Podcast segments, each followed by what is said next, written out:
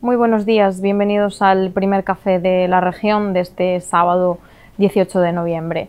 Hoy abrimos el periódico con que Urense se juega más de 1.250 millones de euros en la legislatura que acaba de comenzar con el nuevo gobierno liderado por el socialista Pedro Sánchez. Nos amplía la información Bryce Iglesias.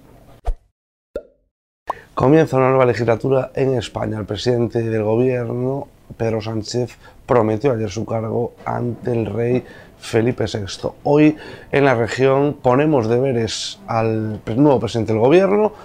Son más de 1.200 millones de euros los que necesita esta provincia a lo largo de esta legislatura para que se cumpla con los proyectos pendientes desde hace años. Véase el la 76 que comunicaría Ponferrada y Valdeorras con la ciudad, o la 56 que comunicaría Lugo con Ourense, así como la intermodal o la variante exterior del AVE. Son solo algunos de los proyectos que desgranamos hoy en las páginas de apertura del periódico.